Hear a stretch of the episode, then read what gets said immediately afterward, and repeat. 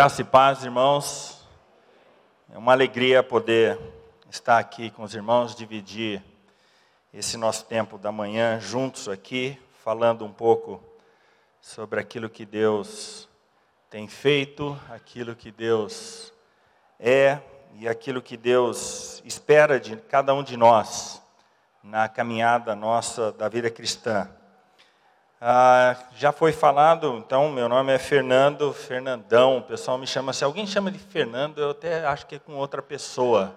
Ficou colado aqui esse Fernandão. A minha mãe é a única que insiste em continuar chamando de Fernandinho.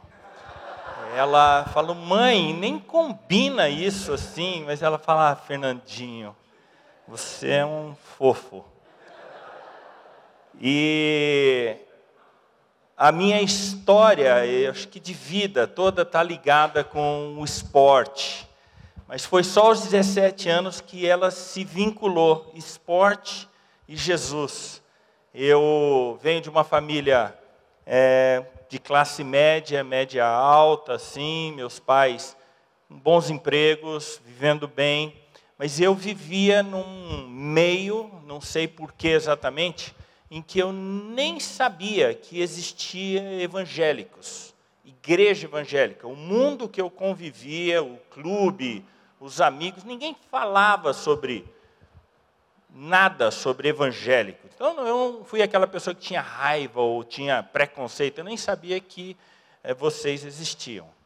Eu achava que o mundo era só feito com a minha turma lá mesmo. E eu tinha dois amigos que eles eram cristãos e eles é, jogavam basquete, eu também jogava. A gente na, morava na cidade do interior, nessa época eu morava em Marília, eu sei que o pastor Rafael também era de lá. E cidade do interior, se você já foi do interior, você sabe o seguinte: tem um ponto, um bar, um restaurante, um negócio que é o ponto da moda. Isso vai mudando, né, de fase em fase. E nessa época, quando você tem 17, 18 anos, você vai para esse lugar na expectativa de talvez encontrar alguém, conhecer uma menina, alguma coisa assim. E se você tem carro, ou seu pai tem carro, você pega o carro do seu pai e você fica passando em frente desse lugar com o carro para mostrar para as pessoas que você já dirige. E se você não tem carro, você fica vendo quem passa de carro por ali e você se programa que você fica até por volta de 10 e meia, 11 horas da noite e aí vem o horário do baile no clube. E as pessoas vão para o baile no clube.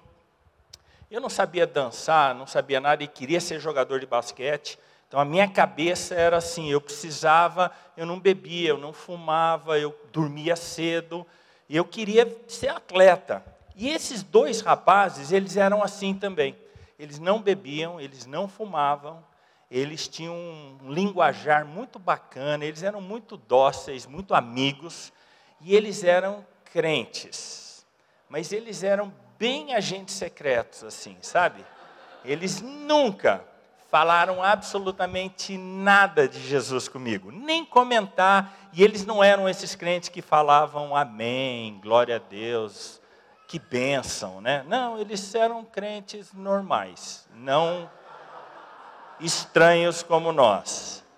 E aí, um dia, num domingo de manhã, escola dominical, eles tinham um mentor, um missionário que ajudava eles nessa caminhada cristã. E eles tiveram uma longa discussão sobre a importância deles compartilharem Jesus com os outros. E aí, nessa manhã, eles não chegaram muitas conclusões sobre como que isso deveria ser feito. Eles almoçaram juntos e resolveram jogar basquete à tarde. Eles estavam em três. E como esse missionário queria que eles tivessem uma experiência na prática, ele, ele perguntou para esses dois rapazes: Vocês não conhecem ninguém que jogue basquete aí, que vocês pudessem convidar para jogar com a gente aqui? Eles, ah, tem o Fernandão e me convidaram, nós fomos jogar basquete lá, é, pulamos o muro da escola, é, uma escola estadual lá, entramos numa quadra que era descoberta lá e jogamos basquete durante umas duas, três horas lá. No final desse jogo, esse missionário veio até mim e falou: Rapaz, você joga basquete muito bem, tá? Onde que você joga? Aí eu contei lá, você já jogou aonde? Contei os clubes que eu tinha jogado. E ele jogava muito bem também. Ele era mais ou menos desse tamanho assim. E eu não conseguia pegá-lo na quadra. Ele era muito rápido, arremessava muito bem. E aí, quando terminou, eu também falei para ele: Você também joga muito bem, tal. Que time que você já jogou? Ele falou: Ah, já joguei aqui no Palmeiras, joguei lá na ACM em São Paulo, mas hoje eu jogo num time que nunca perde. Time que nunca perde? Pô, estou interessado. Que time é esse aí? Falei, é o time de Jesus. E você pode jogar nele hoje, se você quiser. Time Jesus? Nunca ouvi falar nesse time, rapaz. E ele, em 40 minutos, de forma muito natural, ali naquela quadra de basquete ali, começou a me explicar o plano de salvação. Explicou que Deus me amava e tinha um plano para a minha vida. Me explicou que eu era pecador, estava separado de Deus. Diz que Jesus era a única solução para o problema dessa minha separação e que eu precisava convidar Jesus para entrar na minha vida. Uma mensagem simples. Eu me lembro dele com um pedacinho de pau desenhando assim na numa terra que tinha ali do lado da quadra. Alguns gráficos para que eu entendesse isso. Dia 20 de fevereiro de 1983. 4 e 15, 4 e 20 da tarde. Eu não me esqueço do dia em que eu me ajoelhei ali com ele e repeti a oração que ia mudar a minha vida. Ele falando calmamente, Senhor Jesus, e eu repetia, Senhor Jesus, abra a porta da minha vida, abra a porta da minha vida, e te convido, e te convido para ser meu Salvador e Senhor. Que dia especial foi esse, irmãos, para mim. Porque eu nem imaginava, eu nem sabia o que eu estava fazendo ali direito. Porque, como eu disse, eu não sabia nada sobre evangélico, sobre Bíblia. Era um domingo, ele me convidou para ir no culto. Para os irmãos terem a ideia de como eu era um camarada ignorante a respeito das coisas espirituais. Esse momento que nós tivemos agora aqui das ofertas, o senhor que estava lá na igreja, uma igreja presbiteriana, lá em Marília, o rapaz estava dirigindo o culto falou: Irmãos, agora nós vamos ter um momento das ofertas. E você pode vir e entregar a sua oferta aqui no gasofilácio. Quando ele usou essa palavra gasofilácio, na minha mente falou: Eu quero ver, deve ser um senhor de uns 110 anos. O senhor gasofilácio, porque esse nome não é comum tamanha ignorância. E depois eu vim saber que o gasofilácio é esse lindo é, móvel aqui, essa urna, né, onde a gente coloca aí as ofertas. Esse rapaz que falou de Jesus para mim, ele morava num outro lugar. E ele começou então a me mandar cartas. Naquela época não tinha internet, gente, era carta, a pessoa escrevia papel e caneta, lembra disso? E ele escrevia umas cartas e ele colocava dentro dessas cartas um estudo bíblico do Evangelho de João. E ele falava assim: Fernandão, estuda essa primeira aula aí, primeiro estudo, você responde as perguntas, me manda isso aí respondido, eu vou corrigir e eu te mando o segundo. E vai ser assim: um discipulado que desse ritmo ia demorar anos, né, irmãos? Mas ele fazia isso, toda semana chegava uma cartinha nova do Bira. De vez em quando havia um feriado como esse que vem vindo agora, de dia 12, assim, e ele me convidava para vir até a casa dele. A intenção dele é que eu conhecesse como funcionava uma família cristã. Ele queria ver como, ele queria me mostrar como é que um marido deveria tratar a sua esposa, como uma esposa o seu marido, finanças. Ele morava nesse acampamento que o pessoal daqui foi, lá em Americana, um acampamento Recanto Sal. Era um lugar muito bonito, no meio da cana, assim. E então eu fui algumas vezes. Ele tinha duas filhas. Uma tinha nove anos e a outra tinha sete ou seis. E eu acabei me tornando muito amigo desse camarada, porque ele se tornou meu pai espiritual e o meu tutor, o meu mentor, o meu discipulador. E nós ficamos tão amigos, tão amigos. Gente, acabei me casando com uma das filhas dele. Fala a verdade. Essa linda morena que está aqui, ó, Pati, por favor, fique de pé. Solteiros. Rapazes solteiros que estão aí, sabe assim, meio derrapando na lama, sabe assim? Uma palavra profética para você. Se firme com Jesus e Deus vai fazer o mesmo milagre que fez comigo na sua vida. Um cara feio como esse arrumar uma mulher bonita como essa, assim. Eu não sei se eu creio no poder da Bíblia ou na frase que o amor é cego. Mas é isso. A minha vida foi mudando, irmãos, daqueles anos, aquele ano com discipulado, andando com bira, Logo depois fui jogar basquete com um time de ação americano, assim, todos eles crentes, os camaradas vivendo Jesus dentro da quadra. Eu tinha um histórico muito ruim de ficar nervoso no, nos jogos. E fui vendo na prática que a palavra de Deus, ela é capaz de transformar a nossa vida, de transformar os nossos temperamentos ou fazer com que os nossos temperamentos fiquem submissos ao Espírito Santo, termos temperamentos controlados pelo Espírito. Fui aprendendo que Deus, Ele é o Deus do impossível. Que Deus quer falar conosco de formas incríveis e das formas mais assim inimaginárias, nos momentos mais surpreendentes.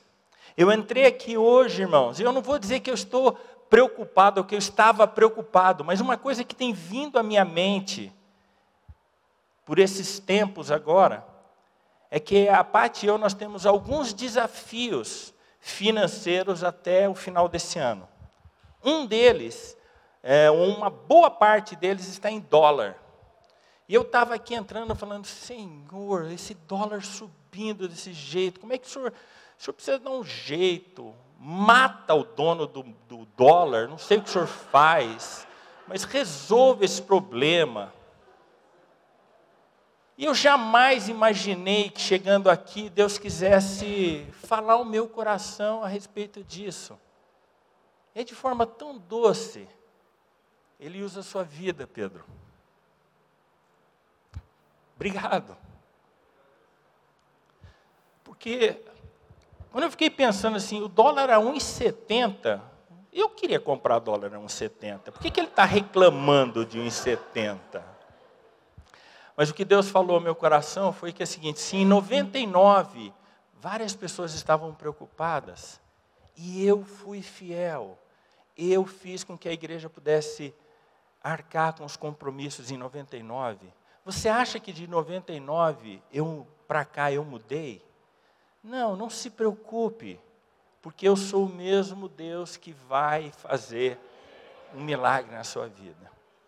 Por isso, irmãos, eu penso e ao orar para esse tempo que nós vamos ter aqui, é lógico que eu fico pensando, puxa, Deus pode levantar missionários aqui para trabalhar com esportes. E eu creio que o Rony fez um excelente trabalho aqui, respondendo as perguntas, explicando sobre atleta em ação. Mas eu sei também ao longo desses anos que esporte é um nicho, nicho bem específico, e que nem sempre as pessoas se sentem ou estão aptas para entrarem e ingressarem nesse ministério para trabalharem com esporte, embora, como o Rony falou, há espaço para todo mundo. Mas quando eu estava orando aqui, eu pedi, Deus, por favor, o que, que o Senhor quer compartilhar nessa conferência missionária? Que possa ser uma palavra para o coração de cada filho do Senhor que vai estar ali naquela manhã. Que palavra o Senhor quer compartilhar ao meu coração, que já sou missionário, E Deus me levou ao texto de Atos, no capítulo 2. Eu gostaria que você abrisse a sua Bíblia e que nós olhássemos um pouco para esse texto, capítulo 2 de Atos, a partir do versículo 42.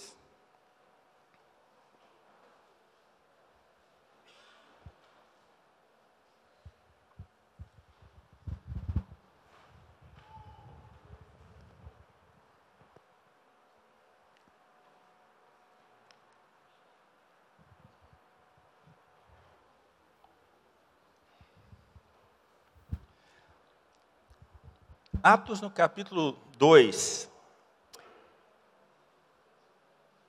é uma narrativa sobre o início, o início da igreja, o que a igreja estava, a igreja que estava sendo formada ali por aqueles discípulos que haviam andado por Jesus, haviam andado com Jesus e que agora estavam já sofrendo por essa separação, mas ao mesmo tempo recebendo a promessa de Jesus que Jesus havia feito de que eles receberiam o Espírito Santo. E aí aqui mostra então as características da igreja, e eu gostaria que hoje nós olhássemos para pelo menos sete características que eu creio que Deus deseja para a igreja quando ele pensou na igreja. O texto diz o seguinte: perseveravam na doutrina dos apóstolos e na comunhão, no partir do pão e nas orações. Em cada alma havia temor e muitos prodígios e sinais eram feitos por intermédio dos apóstolos. Todos os que creram estavam juntos e tinham tudo em comum. Vendiam as suas propriedades e bens distribuindo o produto entre todos à medida que alguém tinha necessidade. Diariamente perseveravam unânimes no templo. Partiam pão de casa em casa e tomavam as suas refeições com alegria e singeleza de coração, louvando a Deus e contando com a simpatia de todo o povo. Enquanto isso, acrescentava-lhes o Senhor dia a dia os que iam sendo salvos. Podemos orar mais uma vez? Curve a sua cabeça, feche seus olhos, por favor. Pai, nós estamos diante da tua palavra. A tua palavra que já é abençoada. Mas nós pedimos agora encarecidamente, por favor, venha e fale ao nosso coração ministre, ó Pai, de tal maneira que isso causa, cause em nós uma mudança, uma decisão de agir. E que o Senhor nos encha de confiança de que foi o Senhor mesmo quem falou conosco e não foi nenhuma voz humana. É o que eu peço agora em nome de Jesus. Amém. Amém. Quando eu olho para esse texto aqui e fico olhando um pouco para as nossas realidades como igreja, eu olho e digo: nós estamos nos distanciando, ou estamos distantes, às vezes, disso que nós estamos lendo aqui. Eu não sei exatamente o que foi que aconteceu conosco, mas algum, em algum momento, nossa caminhada causou em nós algo a respeito desse livro em que nós olhamos para esse livro, nós admiramos aquilo que nós lemos, mas nem todas as vezes nós lemos e entendemos de maneira literal aquilo que está escrito e temos uma facilidade em talvez interpretar isso aqui como algo que isso foi para aquele tempo, isso não é para o nosso tempo de hoje, isso foi para essas pessoas especiais, isso não tem a ver comigo.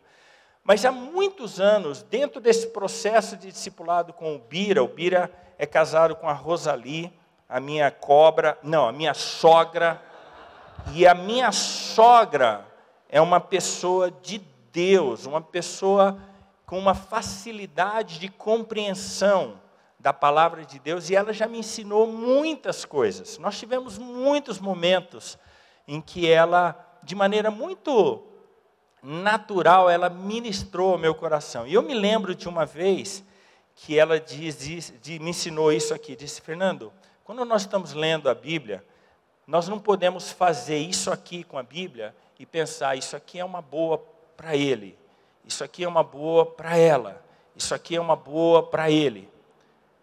Mas quando nós estamos lendo a Bíblia, nós temos que fazer isso aqui e dizer: é para mim, é para mim, é para mim.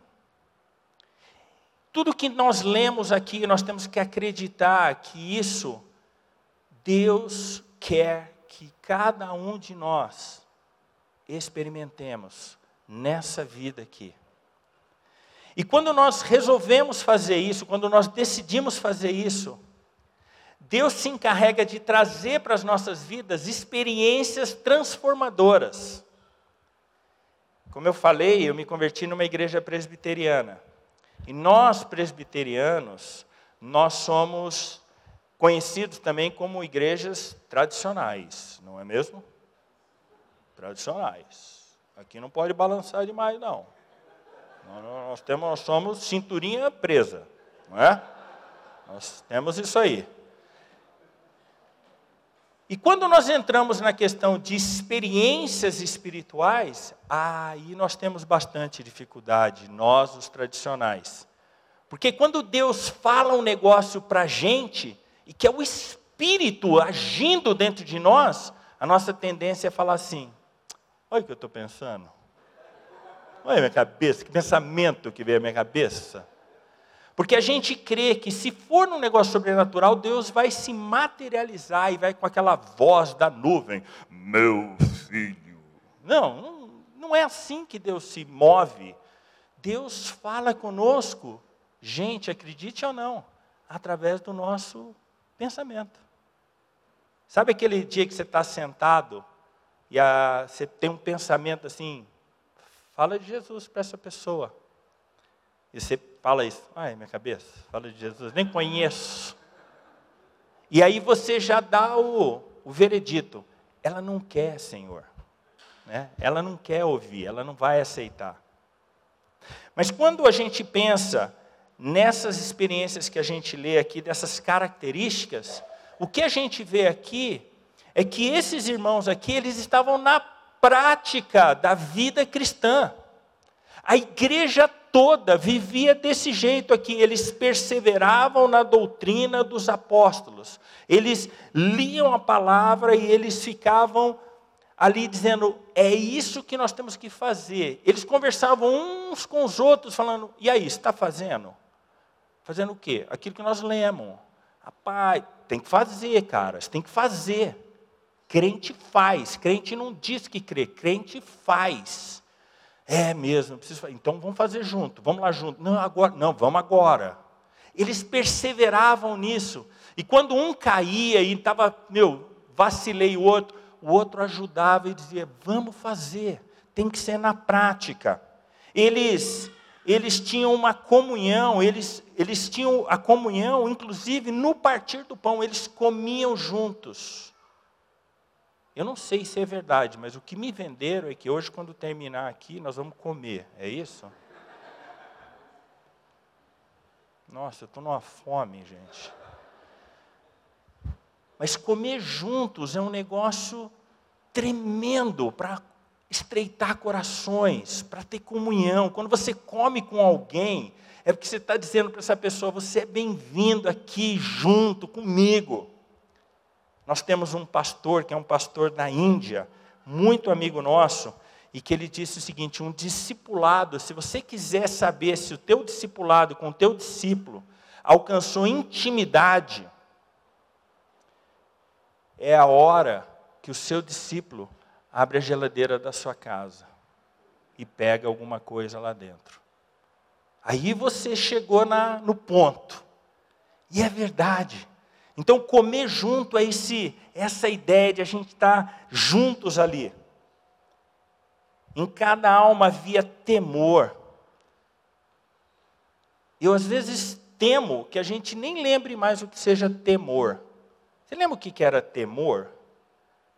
Temor de Deus, uma coisa que a gente só de pensar no que poderia acontecer dizia: Meu Pai do céu.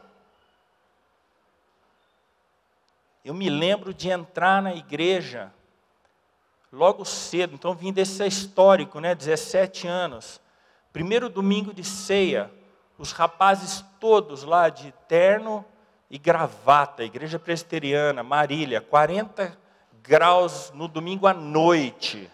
E os caras de terno. Voltei para casa, falei para o meu pai: pai, preciso fazer um terno. Porque crente usa terno, pai. Entendi hoje, peguei. Meu pai me levou no alfaiate dele. Meu pai já era velho e levou no alfaiate dele, que era cego. O alfaiate, ele, ele vinha tateando assim você para ver onde você estava. Fez um terno para mim que parecia mais o caixão, já assim, um negócio horroroso. Mas eu me lembro do dia que eu peguei esse terno, falei, agora eu posso entrar na igreja, uma Bíblia desse tamanho assim. Estou bom, hoje eu estou bem, temor a Deus aqui, ó respeito na igreja.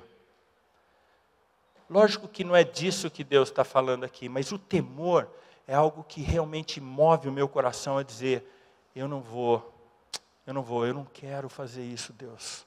Eu não quero fazer nada que desagrade. Eles, em cada, eles dizem aqui que a Bíblia fala no capítulo, no versículo 44, todos os que creiam, os que creram, eles estavam juntos e tinham tudo em comum. Sabe qual é uma das características que nós precisamos ter, irmãos? Tudo, tudo, tudo, tudo, tudo, tudo, tudo deve ser de todo mundo. Nós precisamos viver isso, voltar a viver isso. Nós não estamos vivendo mais isso. Nós precisamos voltar a viver isso. Crente, nada é nosso, tudo é de todo mundo. Você está pronto para brincar disso? Tudo é de todo mundo. Mas isso é uma marca da igreja, uma característica que move o coração das pessoas. Eu me lembro quando eu cheguei na igreja, um primeiro dia lá assim, que teve um almoço na igreja, eu super envergonhado, eu era tímido. Dá para acreditar que eu era tímido? Pô, um dia eu volto aqui para contar como é que Deus me curou da timidez. Aí cheguei lá morrendo de vergonha, porque cada um tinha que levar um prato, e tinha que levar o prato também, o talher e tudo, mas eu não tinha levado. Aí Dona Carmen, uma senhorinha assim, um encanto, um doce de pessoa, chegou e falou: Hoje você vai ser meu filho aqui na igreja. Eu trouxe um prato para você. Trouxe uma comida para você aqui, que nós vamos, você vai comer junto com a gente assim. Parecia que tudo era de todo mundo ali, uma coisa linda de se viver.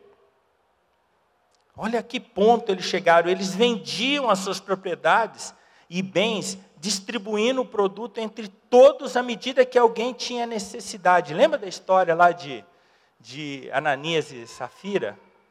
Mas antes de Ananias e Safira tinha acontecido um outro episódio, né? Um camarada chegou e vendeu o terreno lá, foi lá e depositou aos pés do discípulo e falou: Ó, isso aí é para as necessidades aí. E aqui nessa época ninguém tinha necessidade de nada, porque quem tinha uma necessidade logo era suprida pela própria comunidade. Guarda isso no seu coração. Deus está procurando pessoas que sejam mordomos, que sejam os cuidadores ali da dispensa dele, pessoas que sejam dispenseiros.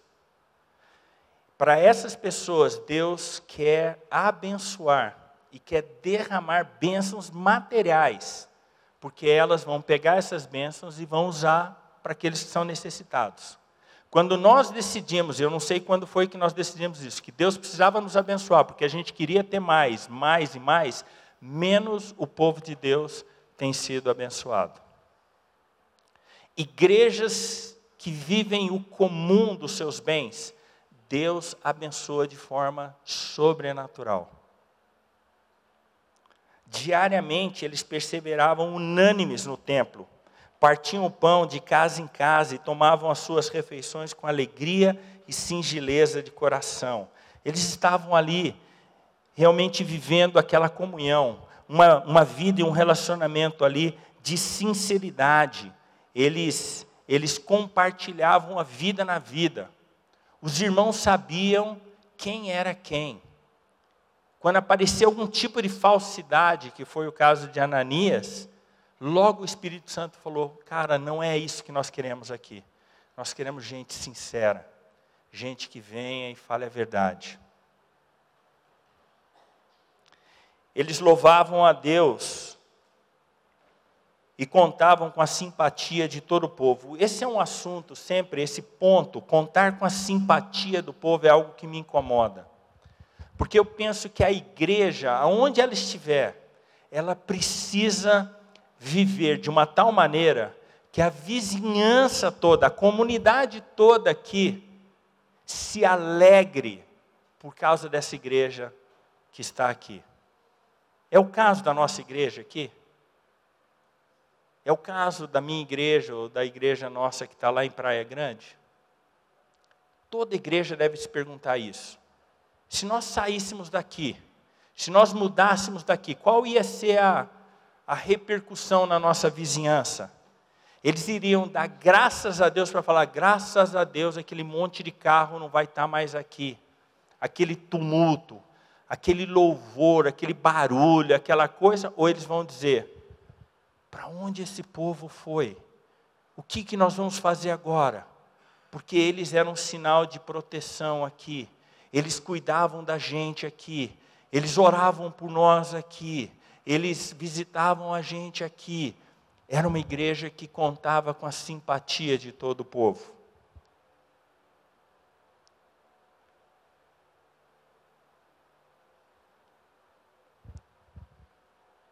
E mais do que isso, à medida em que eles estavam fazendo isso, enquanto isso, acrescentava-lhes o Senhor, dia a dia, os que iam sendo salvos.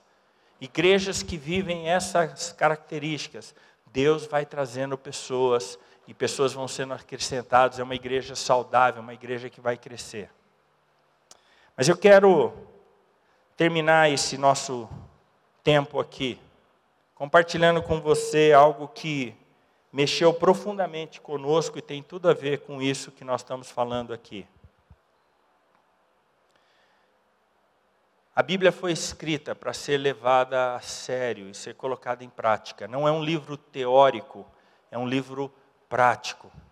Se nós queremos realmente que a nossa igreja seja uma igreja missionária, cada um de nós precisa viver a prática desse evangelho aqui. Nós temos dois filhos, Timóteo, que hoje está com 19 anos, Vitória, que está com 18 anos. Os dois são uma verdadeira bênção nas nossas vidas. A fase da adolescência foi uma fase divertidíssima com eles. Graças a Deus, eles amam o Senhor, eles estão hoje estudando lá na Hungria, fazendo o seminário Palavra da Vida. E eles foram para isso porque nós tínhamos uma uma combinação em casa que quando eles terminassem o ensino médio, eles deveriam ter um ano sabático, mas não poderia ser um ano sabático para ir surfar no Havaí ou para ir fazer qualquer tipo de coisa assim. Era um ano em que eles deveriam usar para descansar da aula de classe, essa coisa né, chata para burro, que é a escola, esse inferno que inventaram na, na vida das pessoas, não é? Eu, quando jogava basquete, eu tinha um ditado assim que eu falava assim: quando o basquete começa a atrapalhar a escola, e atrapalhava muito, para a escola. Que não vai atrapalhar mais. Mas essa fase de inferno vai passar, assim como a fase de ser solteiro, esse inferno que é a vida de solteiro, não é? Mas aí, nós tínhamos um trato que eles deveriam ir e fazer um curso, de preferência um curso teológico, para se prepararem para a entrada na faculdade. E isso foi o que aconteceu. O Timóteo foi o ano passado, em setembro do ano passado, ficou um ano com seis meses, falou: Pai, eu quero fazer dois anos. Lá na Hungria você pode fazer só dois anos. E ele falou: Eu quero fazer o segundo ano. E a gente, pela fé, disse: Bom, então tá, meu filho, se Deus está falando isso para você, Ele vai pagar a conta, senão você vai lavar muita louça aí, né? E o combinado era que a Vitória, que terminaria, terminou o ano passado, no final do ano, o ensino médio, ela prestou vestibular, entrou ah, aqui em São Paulo, está fazendo pedagogia, mas em julho agora ela trancou a matrícula dela, porque ela queria fazer um ano e voltar e quer concluir pedagogia aqui em São Paulo. Mas a história que eu quero contar para vocês e que impactou a nossa vida uh, muito se passa há uns dois, três anos. Uh, um dia, Pati foi para um treinamento, um curso fora, fiquei Timóteo, Vitória e eu em casa, um tempo de muita pizza e ketchup, um tempo maravilhoso para nós assim. E, e uma das noites eu fui dormir, eu durmo muito cedo, gente, oito e meia, nove horas da noite eu estou dormindo. E acordo quatro e meia, né, milho para as galinhas, num apartamento em Praia Grande, você pode imaginar. Não, mentira, não tem galinha, mas eu acordo quatro e meia e começo a conversar com a Paty, porque ela adora acordar quatro e meia também. E aí eu estou dormindo por volta de meia-noite, meia-noite e meia, Timóteo chega em casa, vai até o quarto e diz, Oi, pai, tudo bem? Estou só avisando que eu cheguei. Ah, filho, tá bom. Né? Falou, pai, eu tenho que te contar uma história incrível que aconteceu agora. Eu estava chegando em casa e, sabe assim, na marquise aqui da Honda, Honda é uma concessionária esquina de casa lá, tinha um mendigo deitado lá no chão, pai. E ele estava com fome, nós compramos comida para ele e levamos lá comida para ele e demos comida para ele. Poxa, filho, que bacana, rapaz, parabéns, muito bom. Mas, pai, ainda fizemos mais, nós falamos de Jesus para ele. É mesmo, filho, poxa, que joia, cara. Pai, ele orou aceitando Jesus aqui com a gente. Glória a Deus, Timóteo, fantástico. Falou, pai, mas tem um probleminha, está chovendo. Falei, tá ótimo, Timóteo, porque com chuva a gente dorme mais gostoso. Vai dormir, filho, olha o barulhinho da chuva. Falou: Não, pai, é o seguinte, você não entendeu? Ele aceitou Jesus e ele é agora da nossa família. E a gente não pode deixar ninguém da nossa família dormindo na chuva. E eu tinha, eu sabia que eu tinha talvez 10, 15 segundos para decidir se o que eu ia dizer para o meu filho era que esse livro era um livro prático mesmo, ou se eu ia dizer para o meu filho o seguinte: filho, vai dormir. Porque esse livro, ele é cheio dessas histórias, mas era para aquele tempo. E por graça de Deus, eu disse para o meu filho: Você sabe que se sua mãe tivesse aqui, a gente ia estar tá ferrado, né? Você conhece ele, Timóteo? Ele falou: Não, pai, eu só sei que ele é da nossa família. Traz lá o seu Ataíde. Chega o seu Ataíde em casa, irmãos. Todo perebado, todo, todo, o braço, pescoço, o rosto, cabelo dele assim. Falei, senhor Taíde, tudo bem? Oh, tudo bem. Como é que é a sua história?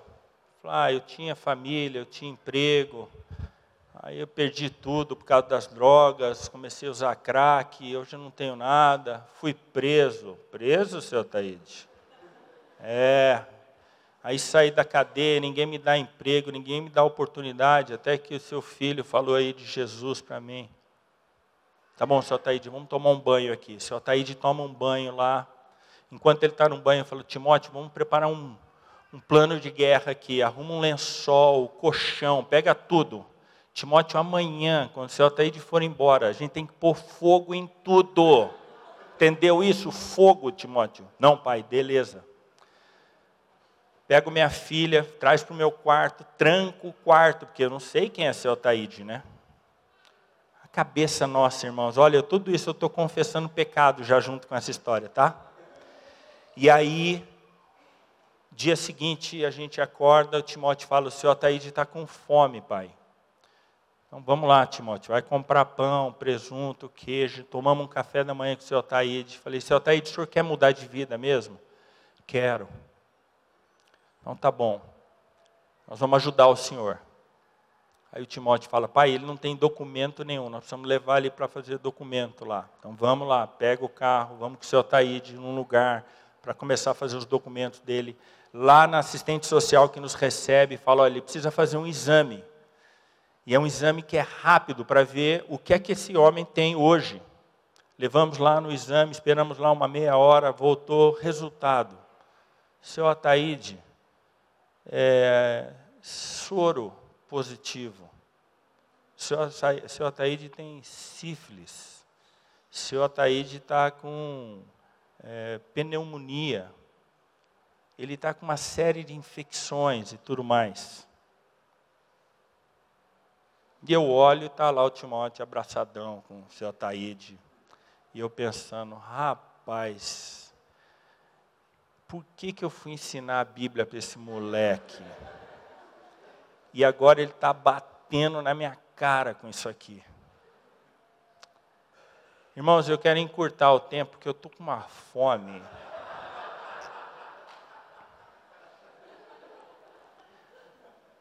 Mas dois para três anos depois, o seu Ataíde está sem nenhuma pereba, irmãos. O seu Ataíde está firme com Jesus, irmãos. Foi para uma clínica de recuperação, se recuperou. Essa clínica tem uma escala de oração lá. O seu Ataíde é o que abre a escala de oração e o que fecha a escala de oração. Esse pastor que abriu essa clínica lá ganharam um, um sítio. E seu Ataíde falou: agora eu já vou lá trabalhar como obreiro. Seu Ataíde é corintiano, gente. Né? Você tem que aplaudir de pé, irmãos. Mas o seu Ataíde, ele é um, um presente de Deus nas nossas vidas. Em que através do Timóteo, do nosso filho, e de alguns irmãos ali da igreja, mesmo sendo missionário, irmãos, depois de anos, Deus falou profundamente ao nosso coração, dizendo o seguinte: vocês precisam parar de querer fazer missões lá longe e alcançar os que estão perdidos. E vocês precisam viver aonde vocês estão. Isso aqui que eu disse para vocês, porque se vocês viverem isso, eu vou fazer com que vocês sejam usados com sinais e muitos prodígios. E vocês vão ser abençoados com experiências profundas no coração de vocês. A nossa família nunca mais foi a mesma depois do seu Ataíde. Aí você vai falar, mas quem transforma é Jesus. É lógico. Mas Jesus usou a vida do seu Ataíde para mostrar para nós que nós estamos distantes dessas características aqui, dessas realidades. Porque o Evangelho precisa ser vivido desse jeito. E eu quero dizer hoje pela manhã para vocês, irmãos, se nós aqui, se cada um de nós, ao terminarmos aqui, decidimos no fundo do nosso coração que a gente não vai conseguir salvar o mundo inteiro, mas que a gente vai fazer na prática aquilo que a gente tem aprendido aqui, eu garanto para vocês que em pouco tempo, cada um de vocês vai ter uma experiência com Deus sobrenatural e que vai chacoalhar a sua vida e vai trazer um ânimo para a sua vida cristã e uma alegria de viver esse evangelho como você nunca imaginou. Podemos orar? Feche os seus olhos.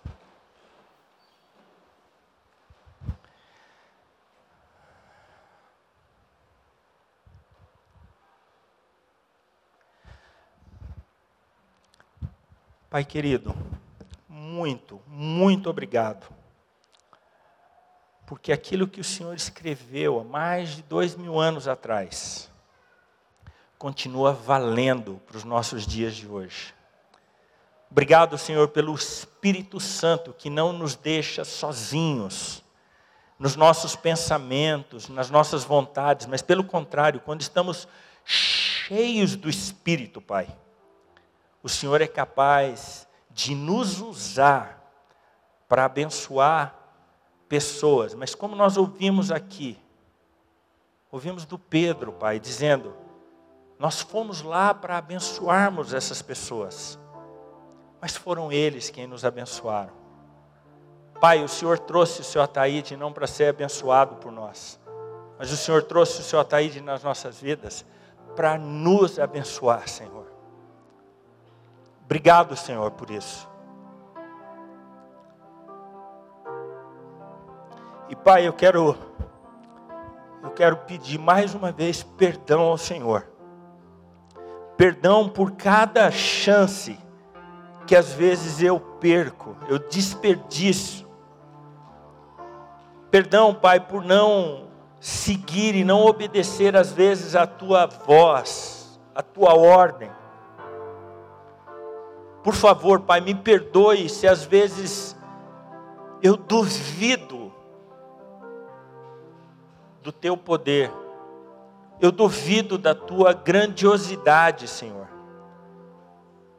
Pai, me perdoe pela falta de fé muitas vezes, Senhor. E Pai, eu peço que o Senhor perdoe a cada um de nós aqui. Mas se o Senhor que é um Deus de misericórdia, um Deus de graça, ao mesmo tempo que eu peço perdão, Senhor, eu peço que o Senhor, nessa manhã, o Senhor mude as nossas vidas mais uma vez, Senhor. Que o Senhor venha sobre nós e nos convença daquilo que está ao nosso alcance e que podemos fazer hoje. Seja, o Pai, com as nossas orações, seja, o Pai, com as nossas contribuições e ofertas, mas principalmente, ó Pai, que o Senhor nos convença de que o Senhor pode nos usar de forma prática na vida das pessoas. E que essa igreja, ó Pai, que já é uma igreja conhecida por apoiar ministérios, missionários, por ser uma igreja missionária, que ela seja uma igreja conhecida também, ó Pai, pela prática do teu evangelho. É isso que nós oramos agora e pedimos e agradecemos no nome precioso do nosso Salvador Jesus Cristo. Amém. Amém.